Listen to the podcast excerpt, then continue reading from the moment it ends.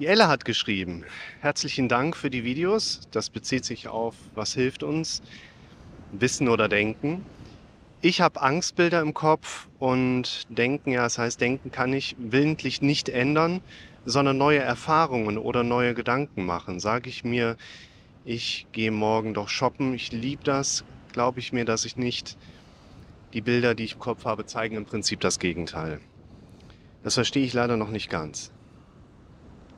Wenn ich deinen Kommentar richtig verstehe, hast du das Prinzip unter anderem mal so erklärt bekommen, dass du dein Denken nicht ändern kannst. Denk doch, was du willst.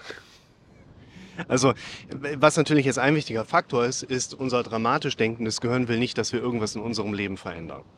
Unser dramatisch denkendes Gehirn funktioniert so gut es geht wie immer nach seiner Schnauze automatisiert und in diesen automatisierten Denkmustern ist eben dramatisches Denken mit drin, weil uns das quasi beim Überleben geholfen hat oder unseren Vorfahren. Wir sind Schisser, das ist gut so, sonst würden wir gar nicht hier sitzen.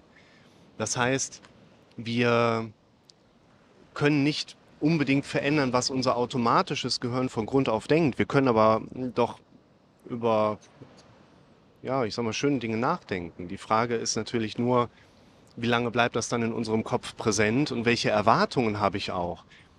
Es gibt ja Leute, die sagen, ja, Herr Rick, ich habe da jetzt mal positiv gedacht und mir geht's nicht besser. Siehste, geht nicht. Ja, das ist es jetzt irgendwie auch nicht. Sondern, was wollen wir verändern? Also, ein, wie ich finde, interessantes Beispiel dazu ist das, ich sag mal, luzide Träumen. Ich habe da mal ein Video zu gemacht, wie kann man sich das luzide Träumen erarbeiten oder antrainieren. Da geht es darum, dass du ein paar Mal am Tag eine Realitätsabfrage machst, fragst dich selber, bin ich gerade wach oder träume ich? Stehst an der Ampel, hüpfst hoch kurz, hüpfst kurz hoch. Kannst dich fragen, träume ich gerade? Und kannst du sagen, nö, weil ich so wieder am Boden komme. Wenn ich träumen würde, würde ich langsam runterschweben. Wenn du jetzt ein paar Mal diese Realitätsabfragen machst, dann wird dein Gehirn mit der Zeit diese gedachten Inhalte ins Unterbewusste transferieren und diese Frage hochbringen, wenn ein Unterbewusstsein dein Denken leitet. Das ist zum Beispiel im Schlafen so. Und wenn du dich im Schlaf einmal fragst, ob du gerade schläfst oder ob du wach bist, dann wirst du realisieren, dass du schläfst und wirst im Traum aufwachen. Das nennt sich ein luzider Traum. Was hat das mit unserem Beispiel zu tun? Wir werden wahrscheinlich durch keine Therapie gezielt verändern können, was unser Unterbewusstsein, unseren Gedanken so hochbringt. Das sind Erfahrungsmuster, das sind angeborene Mechanismen meines Gehirns. Und wir können uns das so vorstellen, dein Gehirn ist ein physikalisches, dreidimensionales Produkt aus Synapsen, wenig angeboren, viel dazugelernt. Und dein Gehirn hört nicht auf zu lernen. Die Gedanken, die du hast, prägen dein Gehirn jeden Tag aufs Neue. Und wenn dein Gehirn die Wahl hätte, dass der Kühlschrank von links nach rechts kommt, wird dein Gehirn sagen, nee, warum? Wir haben doch bisher wunderbar so überlebt. Wenn jetzt aber, warum auch immer, äh, Wasserschaden oder so, der Kühlschrank steht mal temporär woanders, dann wird dein Gehirn relativ schnell, nachdem du zehnmal ins Leere gegriffen hast, merken, alles klar, der Kühlschrank steht jetzt dort drüben. Dein Gehirn ist ein dreidimensionales, physikalisches Konstrukt aus Synapsenverbindungen und kann nicht nicht lernen. Also wenn du dein Gehirn quasi zwingst, umzudenken, umzulernen, dann wird dein Gehirn auch nicht nicht lernen können. Und das ist unser Areal, wo wir zugreifen wollen. Wir wollen nicht unbedingt irgendetwas machen, sodass wir danach anfangen, positiv zu denken. Wenn eine Therapie darauf aufbaut, dass wir Menschen irgendetwas machen. Ja, lauf!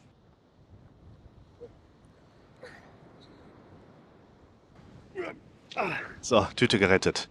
Dein Gehirn kann nicht nicht lernen. Und das machen wir uns zu unserem Vorteil. Wir wollen quasi nicht diese, sag mal, Automatismen, die unser Kopf und unser Denken, unser Erleben ja letztlich auch prägen, in erster Linie verändern. Im Zweifel wird das mit der Zeit schon von alleine kommen, ist aber nicht das, was wir als erstes so, ich sag mal, in den Fokus ziehen. Sondern letztlich, dass dein Gehirn erst einmal einfach viele andere Eindrücke erlebt, als dein Gehirn im Moment gewohnt ist. Dein Gehirn wird das nicht freiwillig mitmachen. Dein Gehirn wird ein Problem damit haben, Dinge einfach zu verändern. Schau dir mal das Video dazu an. Darum veränderst du dich noch nicht. Da erkläre ich das ein bisschen tiefergehend. Und der wichtige Punkt ist für uns, um jetzt dieser Frage so ein bisschen näher zu kommen, was genau können wir denn machen? Wir machen uns die Verarbeitungsmodi unseres Kopfes zunutze. Unser Gehirn kann nicht nicht verarbeiten. Das heißt, wenn ich dir jetzt was von einem rosa Elefanten erzähle oder einem Lenkdrachen, der haarscharf über deinen Kopf hinwegfliegt oder von einem Kind, was auf einer Sandbox sitzt, sich gerade eingegraben hat und nach seinem Vater ruft, dann wirst du automatisch davon ein Bild auf der inneren Verarbeitungsebene haben oder in irgendeiner anderen Präsenz halt darüber nachdenken. Das wollen wir zunutze machen. Ja, bitte.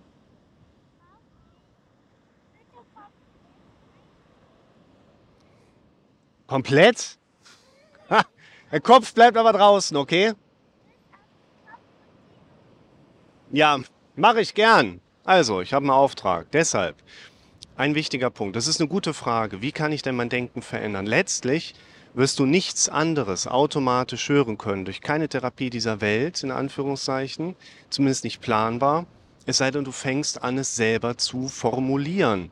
Was du sagst, verarbeitet dein Gehirn auch zu Bildern. Und du brauchst viele neue Bilder im Kontrast zu den alten, die dir anscheinend jeden Tag unendlich viele Ängste bereitet haben.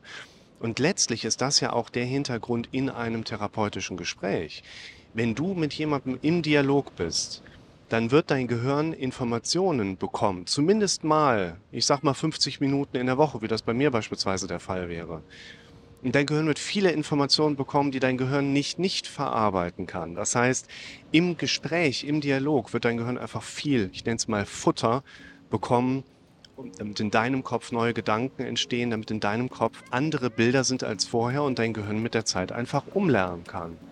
Man könnte sagen, bisher hat dich dein dramatisch denkendes Gehirn kontrolliert. Und es gilt, dass du lernst, dein dramatisch denkendes Gehirn ein bisschen mehr kontrollieren zu lernen. Jetzt muss ich ein Kind anbuddeln.